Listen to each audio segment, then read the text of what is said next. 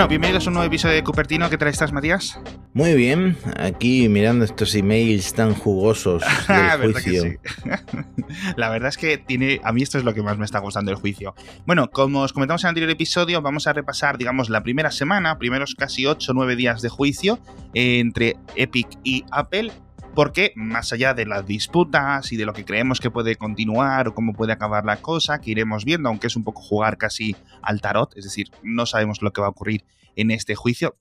Creo que personalmente, además, creo que dije que no iban a llegar a juicio, creo que lo iban a acordar previamente, iban a tener un acuerdo extrajudicial previo, teniendo en cuenta la inmediatez de la WWDC, pero Apple parece que mm, aprieta los talones y sigue ahí en el juicio y la verdad es que tengo que decir que creo que ambas partes lo están haciendo bastante bien, demostrando los puntos fuertes ¿no? de sus argumentos. La jueza, de todas formas, está siendo espectacular. Le está entendiendo todo, sin ningún tipo de problema, nada se le pasa por encima y está dando muy, muy buenos puntos y muy buenas intervenciones, ¿no? Más allá de los testimonios, para arriba, para abajo, y los testigos, etc.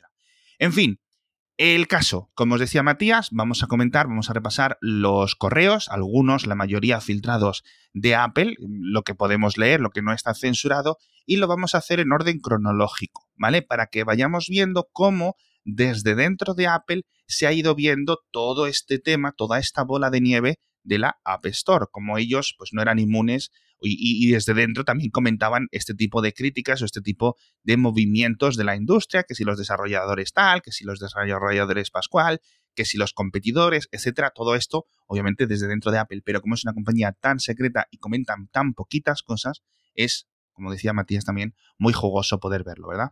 Sí, bueno, también eh, el caso es que vamos a empezar hablando de la revisión de Apple eh, de las aplicaciones que envían los desarrolladores a la Apple Store, a la App Store. Mm, el caso es que Epic está demostrando con estos emails que ha presentado en sus argumentaciones que eh, a Apple se le escapan unas cuantas aplicaciones maliciosas y que todo el proceso y el sistema de revisión de las aplicaciones no es perfecto ni muchísimo menos. O sea que la única tienda y la, la tienda tan cerrada por cuestiones de seguridad, que es como el, Apple eh, vuelve a presentarse como la Dalí de la privacidad y la seguridad eh, al ofrecer como exclusivamente una sola tienda, eh, no es tan perfecto como Apple está presumiendo. Sí, la verdad es que, a ver, si, si quisieran hacer algo completamente férreo, ¿sabes? No podrían estar la cantidad de aplicaciones que hay. ¿Sabes lo que me refiero? Sería una cosa más curadita, etc. Pero bueno, empezamos por 2010. Fíjate, 2010. Eh, creo que este email es de antes de que saliera, de que fuera publicado el iPad. De hecho, de un tal, un ejecutivo de Apple, que no sé si sigue, que se llama Zeka Hound, y está hablando un poco pues, sobre la revisión de aplicaciones complejas, ¿no? Pues las que fueran por entonces, que tampoco eran una cosa muy complicada en esa época. ¿eh? Ya digo, 2010, eh, recordad cómo eran las aplicaciones del iPhone, pues tampoco eran una cosa espectacular. Y decía en el email, decía, nosotros revisamos las aplicaciones, pero no las comprobamos, es decir, el verbo que utiliza el inglés es test, ¿vale? Que digamos implica pues una comprobación más tanto a nivel técnico como a nivel de usuario. Dice, esto ha sido un principio del App Store desde la que la concebimos. Hay apps para iOS que son muy complejas y no podemos llegar a todas partes esto es entendible. Es decir, Apple no puede revisarle las aplicaciones y hacerle, digamos, toda la revisión a los desarrolladores, ¿no? Los desarrolladores también se comprometen a enviar aplicaciones bien hechas, ¿no? Pero bueno. Dice, dice esto está ok y debería ser la norma. Dice, revisamos las partes a las que podemos llegar rápido y con competencia.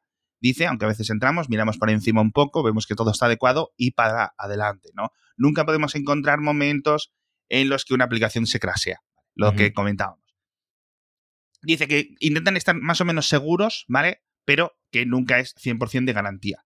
Esto, como decías tú, es precisamente una, una crítica en cierto sentido a Apple porque en todas las comunicaciones siempre Apple te dice la App Store es un lugar completamente seguro, aquí no hay ningún tipo de problema, más allá de que todos los que estéis escuchando un podcast de Apple y, y, leáis blogs de Apple y estéis un poco al tanto de la actualidad, lo sabéis más que de sobra, que hay un montón de timos, que hay un montón de aplicaciones por ahí un poco chungas, etcétera. Lo que pasa es que más o menos todos somos capaces de evitarlas, pero lo mismo que hacemos en nuestros Mac, ¿no, Matías? Sí, exactamente. Eh, es que yo creo que me estoy adelantando a lo que vamos a comentar más adelante, pero es que precisamente un argumento que tiene Epic en el juicio y con el que estoy completamente de acuerdo es por qué en Mac podemos instalar aplicaciones desde otras fuentes que no sean la Mac App Store y Apple considera que Mac es tan seguro y tan privado como iOS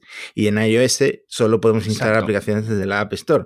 Es que ese es el punto flaco de la defensa de Apple. Ese me parece un argumento, me parece un argumento increíble. Es decir, si los Macs son seguros, los iPhone pudiendo instalar aplicaciones de donde quieras también serían seguros, de hecho incluso más, porque hay un montón más de protecciones puestas en, iOS que en, un, que en un sistema operativo, digamos, más permisivo como, es macOS. En fin, dejamos 2010, vamos a 2011 y ya nos metemos aquí con uno de los capos, con Phil Schiller, que en un email comentando con Steve Jobs, antes de que Steve Jobs nos dejara, y con el propio Eddie decía Phil Schiller, ¿Pensamos que esto del 30-70% va a durar para siempre? El 30% que se queda a Apple y el 70% que da a los desarrolladores. Dice, apoyo esta decisión, el propio Phil Schiller. Creo que es constante, creo que es simple, pero no puede seguir así siempre, ¿no? Y además comenta que Google estaba poniendo unas cosas como al 5-95%, con algunas funciones dentro de Google Play, etc. Dice, y una cifra espectacular, dice que ya en 2011 estaba Apple metiendo mil millones de beneficios con su 30% a través de la App Store. Y dice que se habrían que ir mirando en cambiarlo a un 20-80% o a un 25-75%. 2011, ojito, es decir, un año después de la presentación del iPad, ¿vale? Y ya estaban metiendo mil millones de beneficios, que luego dice Apple en otras partes del juicio y en un montón de declaraciones con un montón de reguladores, dice, nosotros no medimos el beneficio que hace la App Store. Mentira, lo estáis midiendo, lo sabéis, lo podéis medir perfectamente. Hmm. Otra cosa es que no lo comuniquéis de forma pública. Y por otra parte, decían, no, es que casi que nos quedamos un poco break-even, que dicen, ¿no? Es decir, lo que entra por lo que sale. No, tíos, no, tíos. Porque tenemos estimaciones de todas las partes. Tenemos estimaciones de 25 mil millones, estimaciones de 28 mil millones, todos los años ahí, todo, tocó todo. ¿Vale? Que a mí yo no juzgo si Apple gana mucho o si gana poco, porque esta es grande la proposición del iPhone. Pero no me digáis que no estáis ganando dinero, porque estáis ganando dinero. Muchísimo dinero. Eh, y me gusta mucho este email de Phil Schiller, porque aparte de que es bastante antiguo, 2011, es como un planteamiento filosófico que le hace a Steve Jobs y a Eddie Q, que es el que dirige los servicios, ¿no? Eh, de, ¿Pensáis que el 70-30 va a durar para siempre? Entonces, como que sobre todo me gusta eh, poder ver cómo funcionan estas cosas a nivel interno, cómo un email puede dar pie a pensar si ese 30% de comisión va a durar para siempre.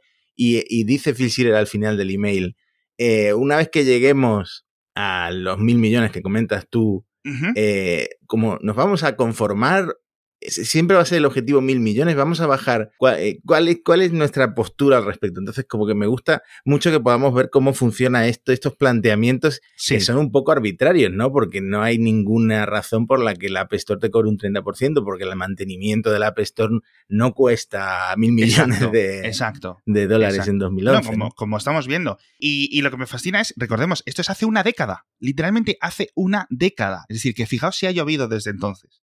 Pero bueno, eh, saltamos otro año, 2012. Nos seguimos también con Phil Schiller quejándose, además bastante airado, eh, al equipo del App Store porque se les había, colado un, plagio cutre, un clon bastante cutrón del Temple Run, que por la época era como el Nova más de las aplicaciones del, iPhone y del iPad, y, se había puesto en el número uno de aplicaciones gratuitas. Dice, y ponían el email con muchas exclamaciones, es que nadie está revisando esto, es que esto es de locos, ¿no? Esto viene como parte de, de, digamos, del argumento de Epic de que se cuelan timos constantemente y durante mucho tiempo. ¿vale? Recordemos que estas épocas eran incluso las que Apple tardaba mucho en revisar las aplicaciones, que tú enviabas una actualización y a lo mejor tardaba 3-4 días en estar disponible, ¿no? Y este tipo de cosas, a no ser que tuvieras alguna emisión de emergencia o algo así. Ahora es mucho más rápido, es casi inmediato. Apple mejoró mucho las tareas en los últimos años, ¿no? De revisión. Pero por mm. entonces decía, no, es que las estamos revisando a mano, como si fueran, ¿sabes? una fábrica de zapatos en las que están dejando cada zapato perfecto. Esa es un poco la comunicación que daba Apple hmm. con, la Apple con la App Store por entonces, ¿no? Y estamos viendo que, coño, Dios. bueno, hoy en día, obviamente, la mayor parte de la revisión es automática, eh, se registra o se revisa una parte siempre fija y otra eh, dinámica con los cambios que van metiendo los desarrolladores en, las, en las actualizaciones, pero aparte sigue habiendo un grupo de empleados, que creo que son 500 empleados, que hacen las revisiones mm. manuales para asegurarse de que todo esté bien. Últimamente yo creo que se cuelan menos cosas. Ya no te sale un, Temple Run falso en el primer puesto de lo más descargado, ¿no? Sí, además están viendo un montón, porque ya no, ya no había una época. ¿Te acuerdas que en los blogs de tecnología se, se comentaba mucho? En Google Play hay 250.000 aplicaciones y en la App Store hay 300.000. Esto demuestra que los iPhones son mejor porque hay 50.000 aplicaciones más, ¿no? Una vez que se superó el millón o algo así, ya era en plan, mira, o sea, están todas las aplicaciones. Nos podemos quejar de que si Snapchat en Android, no sé qué, no sé cuánto, ¿sabes a lo que me refiero? Pero llegaba un momento en que ya era casi todo, casi todo por igual. Eh, damos unos saltos, basamos, ¿vale? Porque no he visto más emails interesantes hasta 2018, es decir, ya una fecha más cercana, en los que podemos ver un montón de comunicación interna entre Apple y Netflix. Netflix también, otro escaldado que no ha llevado a Apple a juicio, digamos, se están un poco ahí en la barrera para ver un poco, pero serían uno de los mayores beneficiados, ¿no? De que se redujese este 30% o que ellos pudieran eh, gestionarse las, em, ¿cómo se dice? las, los pagos por su cuenta o lo que acabe ocurriendo, si acaba ocurriendo algo, Netflix sería uno de los grandes eh, beneficiados. Bueno, pues estos correos dicen, eh, básicamente tuvieron un montón de reuniones entre ambas compañías, ya digo, en 2018, para que, porque Apple quería traerles hacia el 30%, porque recordemos que Apple no dejaba a Netflix, igual que no dejaban a nadie, poner el típico botoncito de, oye, vente a mi web a pagar por Netflix. Hmm. Es decir, si lo ponías en la aplicación, tenías que darle el 30% a Apple, con lo cual un montón de aplicaciones durante un tiempo, como vamos a comentar, subían el precio que tenías que pagar un 30%, otras aplicaciones se lo comían, es decir, dejaban el mismo precio disponible, ¿vale? Y otras aplicaciones simplemente llegabas a ellas y no sabías qué hacer. Tú te lo instalabas y no sabías dónde pagar, porque no había un botón para pagar. Y sigue sin haberlo. Pero bueno, dice, y, y entonces aquí vamos a entrar en otra discusión completamente paralela y que se que tambalea un poco, digamos, parte del argumento de Apple. Pero es curioso. Dice, dentro de las tres reuniones, Apple quería traerlos para que pusieran el 30%, para poder ellos facturar más, ¿no? También sacarle un poco más de rendimiento a la App Store. Y decía, Apple, a cambio de que Netflix pusiera el sistema de pago a través de la App Store, les ofrecía destacarlos más que a cualquier otra aplicación, es decir, dentro de la App Store, las, aplicaciones que van destacadas, etcétera, dice, en 35 países, dice algo que les convertiría o que les incrementaría las conversiones un 6-7%, ¿vale? Lo cual les pondría delante el nombre, el banner de Netflix, es decir, ponerle un banner dentro de la App Store. Dice que serían unos 16 millones de lectores o de visitantes, digamos, de gente que ve ese banner, lo que incrementaría las descargas un, eh, en 300.000 descargas, ¿vale? No sé si al mes o al año o, o cuando fuera. Digamos que te exponía delante de un montón más de personas.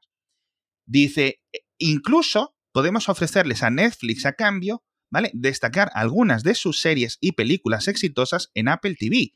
E incluso que Netflix las elija. Hmm. Las que quieren destacar. Y sigue un poco, porque es, muy curioso. Dice, y esto, esto es flipante, dice, incluso les podemos ofrecer pagar a medias publicidad de Netflix dentro de la aplicación. Esto entiendo que es que Netflix pague por aparecer en la App Store, en resultados, etcétera, ¿vale? y luego que Apple le descuente el 50%. No, ir a medias. Es decir, con un desarrollador pagarles la mitad. Sí. Me parece algo una locura, pero bueno, ahora, comentaremos. Dice, incluso campañas de emails a nuestros usuarios promocionando Netflix y en algunos casos solo Netflix. El típico email de promoción que te envía Apple de vez en cuando descubriéndote aplicaciones de la App Store, ¿vale? Que está muy bien, pero se supone que trata a todo el mundo por igual, ¿no? En este caso, sabemos que no sería así. incluso material de formación a los empleados para que le cuenten un poco cómo funciona Netflix cuando vaya la gente a comprarse un Apple TV o cuando vayan a comprarse un iPad, etcétera, ¿no? Esto, obviamente, y aquí ya podemos eh, empezar a discutir de esto, a mí esto me parece que, que rompe la total imparcialidad que se supone que Apple tiene contra la App Store.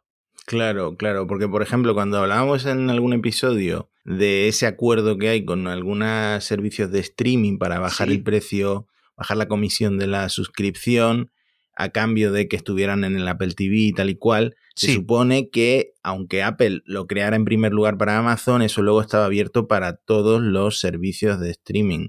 Esto no, esto es un trato de favor para Netflix, eh, hecho a medida para Netflix. Entonces rompe con esa imparcialidad. ¿Y cuántos habrá habido de estos? Claro. Es que ese es el problema, tío, que cuántos, si esto se ha hecho con Netflix, entiendo que se habrá hecho con todos los grandes, con los grandes estudios de videojuegos, sobre todo, que son los que más mueven en la App Store, entiendo que se habrá hecho con algún socio especialmente, ¿no? Por ejemplo, también hemos visto emails de cuando eh, Microsoft quería llevar Office al iPad y tenía discusiones con Apple, discusiones en el sentido de, de oye, ¿Cómo podemos hacer esto a nivel técnico, a nivel cómo nos podéis ayudar? Esto lo vais a promocionar. Apple también le interesa que haya Office para los iPads porque le va a ayudar a vender más iPads, etcétera. Un montón de cosas, ¿no? Y estas cosas a estos niveles no es en plan Microsoft lo desarrolla en secreto y Apple se entera cuando le suben la aplicación. ¿Vale? Apple sabe años antes que va a llegar Office para el iPad, ¿no? Hmm. Entonces, este tipo de discusiones. Y claro, aquí se rompe algo que, ya digo, esto no es tanto. Fijaos una cosa, y ahora seguimos con el juicio. Fijaos una cosa que lo hemos comentado en este programa ya. Esto creo que no es tanto argumentos para ganar el juicio por parte de Epic, como mensajes a los reguladores, tanto estadounidenses como europeos, pero también incluso en China están mirando esto muy atentamente. Sí. Porque se está rompiendo paulatinamente un montón, digamos, de la narrativa que tiene Apple con la App Store. Que ellos son imparciales, porque recordemos que si son o no son imparciales, son juez y parte, es decir, no solo ellos compiten y tienen sus aplicaciones y compiten con Apple Music, con Spotify, compiten con Apple TV Plus, con Netflix, compiten, compiten con un montón de desarrolladores, aplicaciones de calendario, etcétera, y ellos deciden si la aplicación de calendario puede entrar o no, y competir con su aplicación de calendario, por decirlo de alguna forma, ¿no? Sino que se demuestra que no lo están siendo. Y que están teniendo tratos de favor y que, digamos, todas estas decisiones editoriales que son muy buenas para los desarrolladores, en algunas ocasiones, y en la mayoría de ocasiones yo estoy seguro, que simplemente Apple destaca aplicaciones que son buenas para los usuarios, que les parecen guays, de estas típicas que te escriben como una historia de cómo la crearon y tal, que está muy bien la App Store desde que hicieron ese cambio. Pero también hemos visto que en algunos movimientos se rigen por intereses propios de Apple. Bueno, aquí hay dos cosas que comentar eh, a favor, entre comillas, de Apple. Y una es que cuando Netflix quitó eh, el, el in-app purchase, o sea, la compra dentro de la aplicación en iOS en 2018, como tú comentabas, primero hizo una prueba piloto para ver cómo reaccionaban los, los usuarios y tal. Pero eh, Reed Hastings, el, CEO de, Netflix, uno de los motivos por el que decidió quitar las compras dentro de la aplicación es que a través de la plataforma, a través del móvil, a través del iPhone, es más fácil darse de baja voluntariamente de Netflix que desde la web. Sí. Entonces, esto es lo típico que se te olvida darte de baja de Netflix, que ya no lo estás usando y lo sigues pagando y dices, bueno, pues un mes más y al mes siguiente me doy de baja.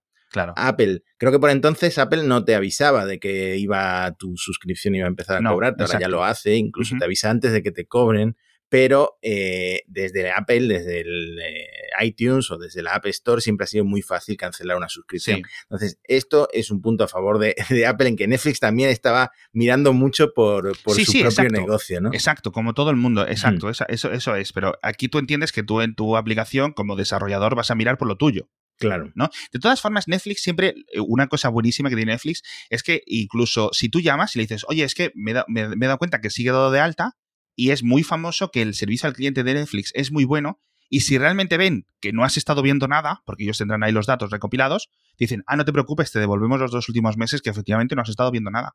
Exacto. Con lo cual, en ese sentido, Netflix, digamos, es son los buenos con las cancelaciones. Hay otros, sobre todo muchos periódicos digitales que, que da penita darse hmm. de baja. Pero bueno, con Netflix. Y, el otro comentario a favor, entre comillas, de Apple es que eh, Epic también intentó que Apple tuviera un trato de favor, hiciera algo un poco a medida antes de que saltara toda esta bomba del descuento si el usuario pagaba en la propia web de Epic. Y bueno, de lo que ha derivado el juicio, básicamente. Claro, exactamente. Porque Epic ahora en el, en el juicio está diciendo, oye, eh, queremos un ecosistema más junto, más justo para los desarrolladores. Epic, el juicio lo han puesto ellos a título personal y ellos van a lo suyo.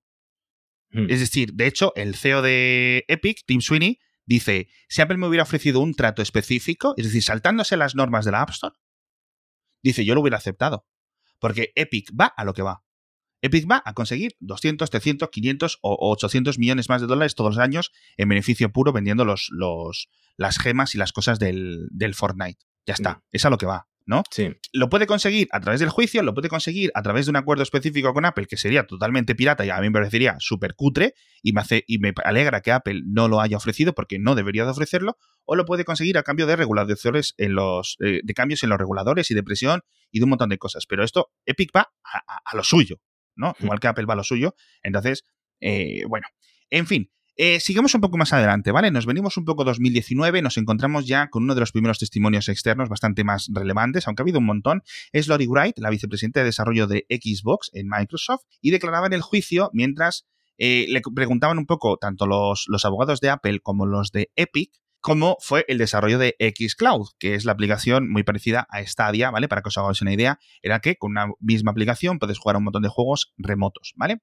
Esto, como sabéis, no puede ponerse en la App Store y lo hemos visto en un montón de ocasiones que Apple ha decidido esto, que, que es un juego de juegos y que, digamos, los juegos tendrían que ve- verse individuales. Permitió juego streaming, luego que no, luego que sí otra vez, y luego dijeron que sí, pero que digamos que tendría que haber un Xcloud para un juego, Xcloud para otro juego. ¿Sabes Sí. lo que me refiero? Mil aplicaciones, ¿no?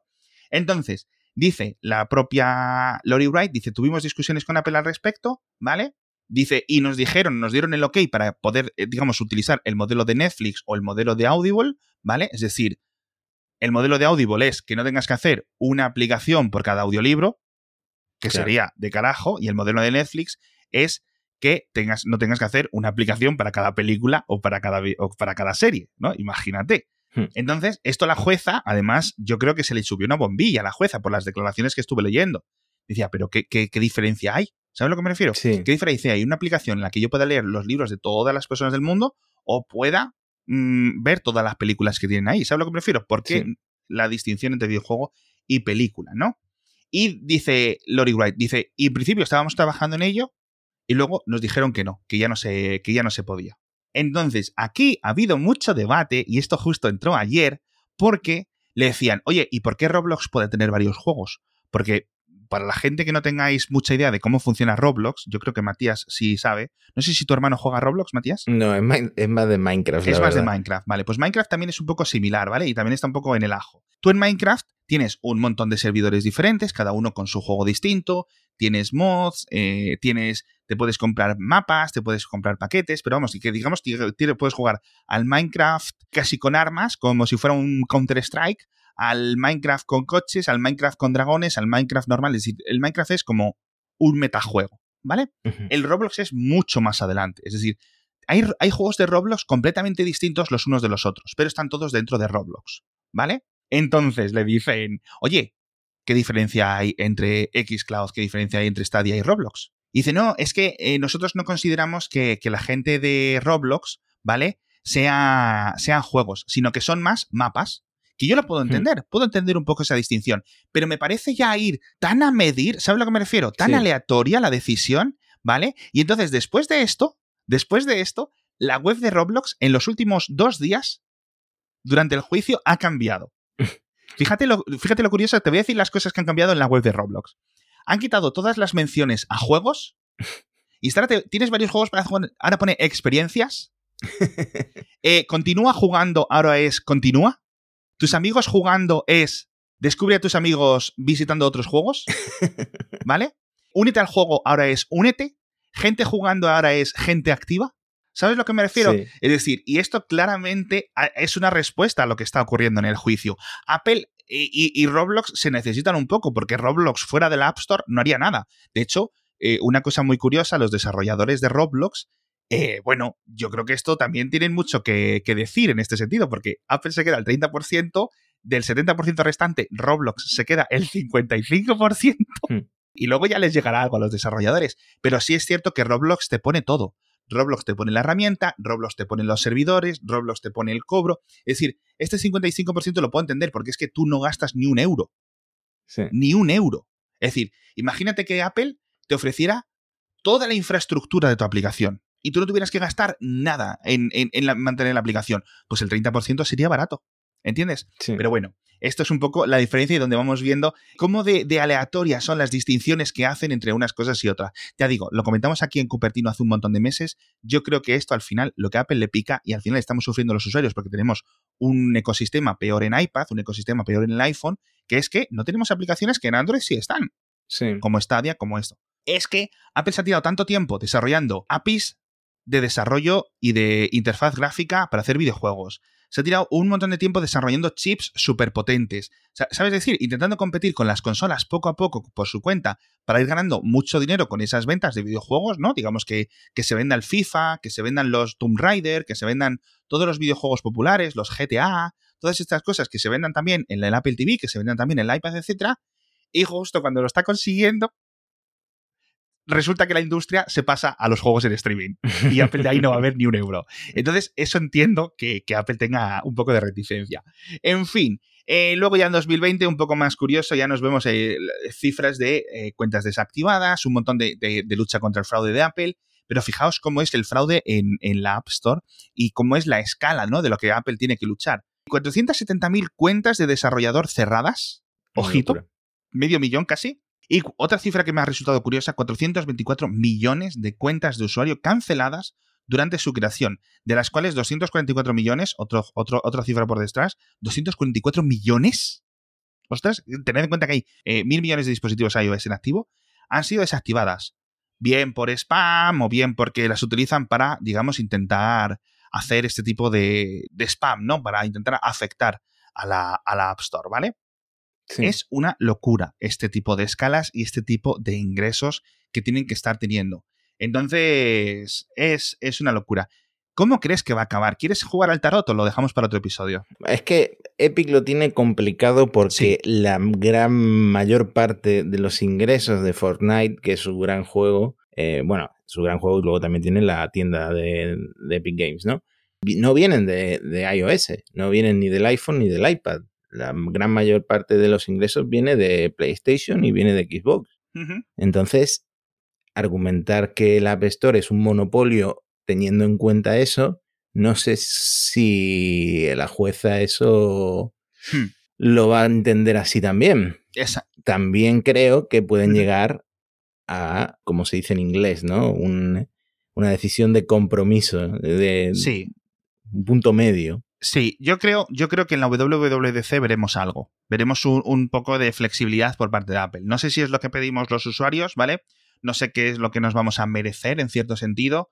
Yo no creo que una apertura completa tenga sentido, ¿vale? No creo que el modelo macOS directamente trasladado, directamente traducido, eh, tenga sentido en un iPhone o en un iPad. Pero sí es cierto que más flexibilidad en este sentido los haría mejores dispositivos y haría que Apple vendiera más dispositivos. Sí, eh, de hecho una solución que pro propuso la propia jueza Yvonne, no me acuerdo de apellido, eh, en la segunda semana del juicio, que fue cuando llevaron a, a, los expertos, que fue cuando se llevaron a Microsoft y también llevaron a un economista del MIT, eh, como hablábamos antes de lo de Netflix, de que Netflix tuvo que quitar porque la App Store no te permite decir que puedes pagar la suscripción en la web, no te permite publicar ese mensaje. Hay una norma que dice que eh, no puedes decirle al usuario que tiene que darse de alta en tal web, a claro. menos que uses las compras dentro de la aplicación. Entonces la jueza le pregunta a este como economista, ¿qué pasa si Apple vuelve a permitir o, o permite que ese mensaje pueda estar en las aplicaciones? Entonces el experto contesta, mmm, a ver, no sé si sería la solución, pero significaría que la App Store ingresaría menos y eh, pues quizá el problema de Epic no sea tan importante. Claro, yo creo que, yo creo que, bueno, yo no sé si ese mensaje eh, solucionaría, yo creo que solucionaría el caso de Spotify, que solucionaría parte del caso de Netflix, digo parte, ¿vale? Porque luego sigue el tema de que vemos que Apple compite con ellos directamente con sus propias plataformas y que un montón de cosas. A mí me gustaría, quizás, que haya como dentro de la App Store dos acuerdos. Uno, el tradicional, el del 30-70%, que recordemos que no solo son los pagos, sino que Apple te ofrece un montón de plataformas también, digamos, técnicas por detrás, de almacenamiento de archivos, de distribución, de, de, de, sistemas de control de bases de datos, ¿no? Para mantener un poco todo unificado dentro de iCloud y que los usuarios eh, te puedan sincronizar las cosas, ¿vale? quizás uno que no tuviera todas esas partes técnicas, o la gran mayoría, ¿vale? Pero que tuviera un corte menor. Que eso, digamos, que yo creo que optarían por ello la mayoría de desarrolladores de juegos. Por ejemplo, que no utilizan lo de iCloud para guardarte las partidas ni para nada. Ellos simplemente quieren venderte las gemas y ya está. El problema, que esto solucionaría un montón porque los pagos seguirían yendo a través de Apple, seguiríamos teniendo toda la privacidad, etcétera. Simplemente los que opten por esas, eh, por esas vías tendrían un montón menos de servicios dentro de la App Store, ¿vale? Pero a Apple eso le reduciría muchísimo los ingresos. Es lo que más le reduciría a Apple los ingresos, mientras que los usuarios mantendríamos un poco eh, seguridad y una App Store más o menos poco cambiada. Otra función, yo creo que un poco más radical, etcétera, sería lo de que se permitirá a la gente instalarse aplicaciones eh, desde fuera, eh, a través de algún tipo de certificados, como en macOS o para usuarios, ¿sabes? Algo, algo, algo diferente. Yo no creo que vamos a llegar, al no ser que los reguladores le fuercen a ver tiendas de aplicaciones alternativas y un montón de cosas. A mí me gustaría, porque creo que sería beneficioso para el ecosistema de, los, de los iPad, sobre todo aplicaciones de software libre, pero no lo sé hasta qué punto esto realmente sería, sería factible. Así que nada, hay un montón, hay un montón realmente de cambios que se podían hacer, ¿vale? Y hemos visto que, los beneficios son pingües. En fin, y antes de ir a hablar de los rumores que hay que comentar un montón de cositas. Nuestro patrocinador de esta semana ya sabéis que es Banco Sabadell con esta nueva cuarta temporada de el podcast homónimo, el podcast de Banco Sabadell. Está muy bien, presentado por Tony Garrido, entrevistas interesantes de tecnología, de sociedad, de ecología, de economía, de un montón de temas interesantes con expertas y expertos, podcast muy, muy, muy, con los episodios muy densitos.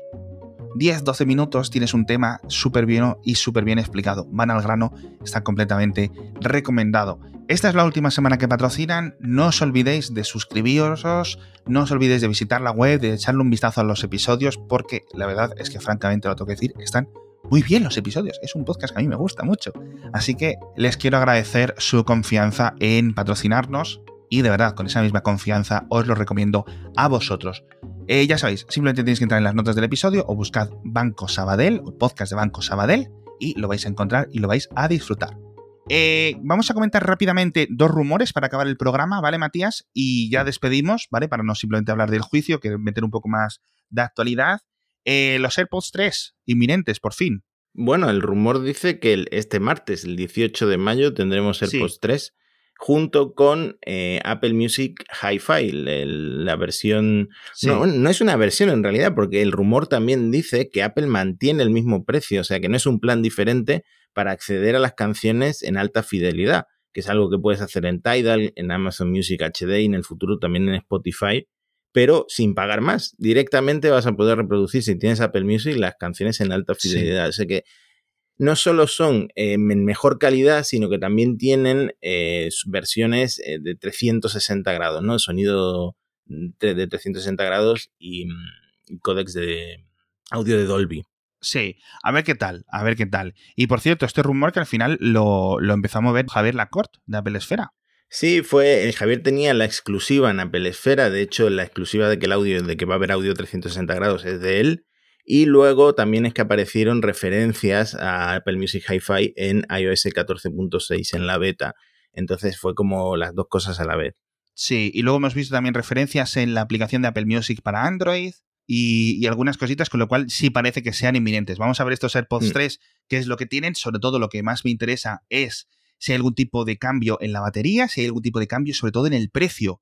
Ojalá, ¿no? Crucemos los dedos porque estos AirPods 3 hmm, Yo, tengo mucha intriga porque los, las filtraciones se parecen muchísimo a los AirPods Pro. Sí. Pero claro, una cosa que diferenciaba a los AirPods Pro de los AirPods normales es que no eran in-ear, que eran tipo buds y mucha gente los prefiere. Hay gente que no soporta los INEAR. Yo mismamente no, no, soy muy fan, aunque los de Aoki que me compré sí que son de eso, pero bueno, también sí, sería, entendemos que serían igual, pero manteniendo eh, muy parecidos a los, a los AirPods Pro actuales, pero sin la cancelación de sonido y estas cosas. Con lo cual, yo espero, espero, espero, espero, crucemos los dedos para que haya una mínima reducción de precios, que eso yo creo que ayudaría mucho a los consumidores.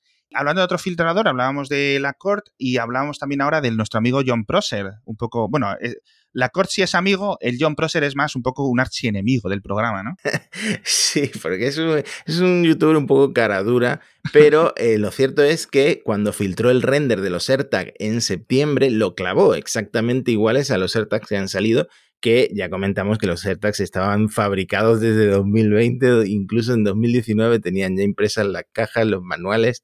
Y, mm, y, bueno, ahora le ha llegado, no sé si de la misma fuente, imágenes de un nuevo MacBook que él ha, encargado que se em, reproduzcan en renders no oficiales. Sí. Y básicamente son, eh, es un MacBook que él piensa que es el MacBook Air porque no coincide con estos esquemáticos robados a Apple del MacBook Pro, porque solo tienen dos puertos USB-C, uno en cada lado. Eh, es un MacBook muy finito, muy finito, muy finito, completamente recto, o sea que se olvidarían del diseño en cuña. El grosor es prácticamente igual al de un USB-C, así que imagínate lo fino que Eso va a ser. Eso es lo que más me ha flipado. Si el render es medianamente real a lo mm. que luego es, viendo lo fino que es un USB-C, estamos hablando de un, de un MacBook Air de, en total con la tapa, ¿de cuánto? de 8 milímetros, 7 milímetros. Sí, es una locura. Una locura. Y bueno, y lo que salta a la vista los colores, según eh, Procer, los mismos colores que el iMac. Qué bonitos. Eh, azul, plata, verde, púrpura, amarillo, rosa, naranja. Y, y, de hecho te los acabo de decir en orden de preferencia, que este es otro tema que tenía apuntado, de una encuesta que han hecho a unos 3.000 propietarios de iPhone y iPad de cuáles son los colores favoritos de la gente eh, de los nuevos iMac. Sí. O sea, nada, nada realmente, porque los que son un poco más atrevidos, el naranja, el amarillo, el rosa, etcétera, los que menos parece que preferencia tienen en esta encuesta. A mí me molaría estar con un, con un MacBook Pro amarillo por ahí en las reuniones y tal. Lo sacas, es amarillo, chaval. ¿Qué te parece? Muy, muy chulo. Y la gran duda es qué procesador va a traer, porque dice Procer que el M2 pero todavía no ha salido el supuesto M1X que van a llevar el iMac Pro y el MacBook Pro de 16 pulgadas, o el, sucesor de ese MacBook Pro de 16 pulgadas.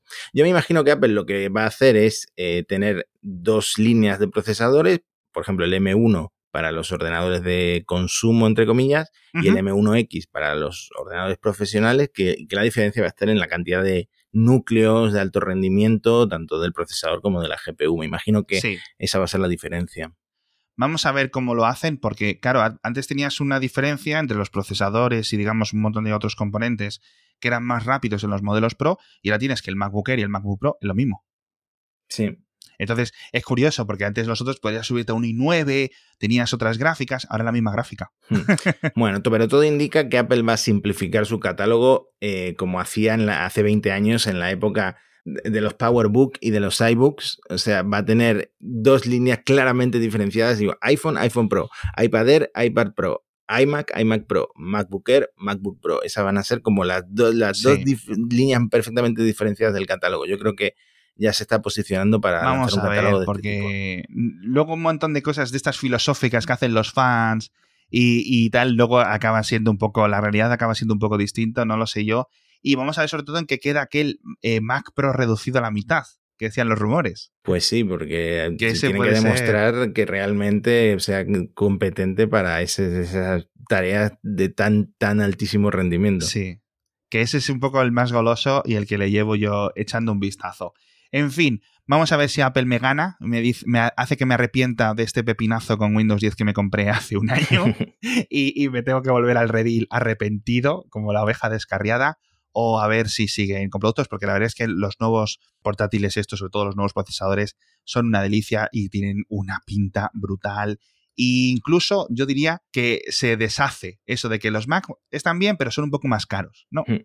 Y creo que ya no. O sea, creo que son mejores y encima del mismo precio o más reducido. Hay un montón de cosas que comparar, etcétera. No es todo eh, peras con peras. Pero, pero, bueno, o manzanas con manzanas, nunca mejor dicho.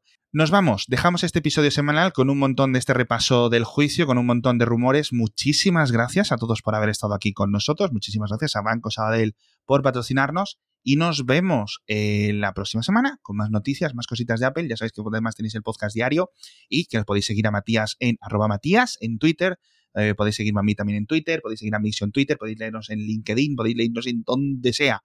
Uniros al grupo de Telegram, uniros al Discord, donde queráis, ¿vale? Así que ya sabéis, tenéis todo en la web de Mixio, tenéis todo en las notas del episodio, absolutamente todo, todo, todo, todo, todito, todo está ahí. Muchísimas gracias, me repito y nos vemos la semana que viene. Hasta pronto.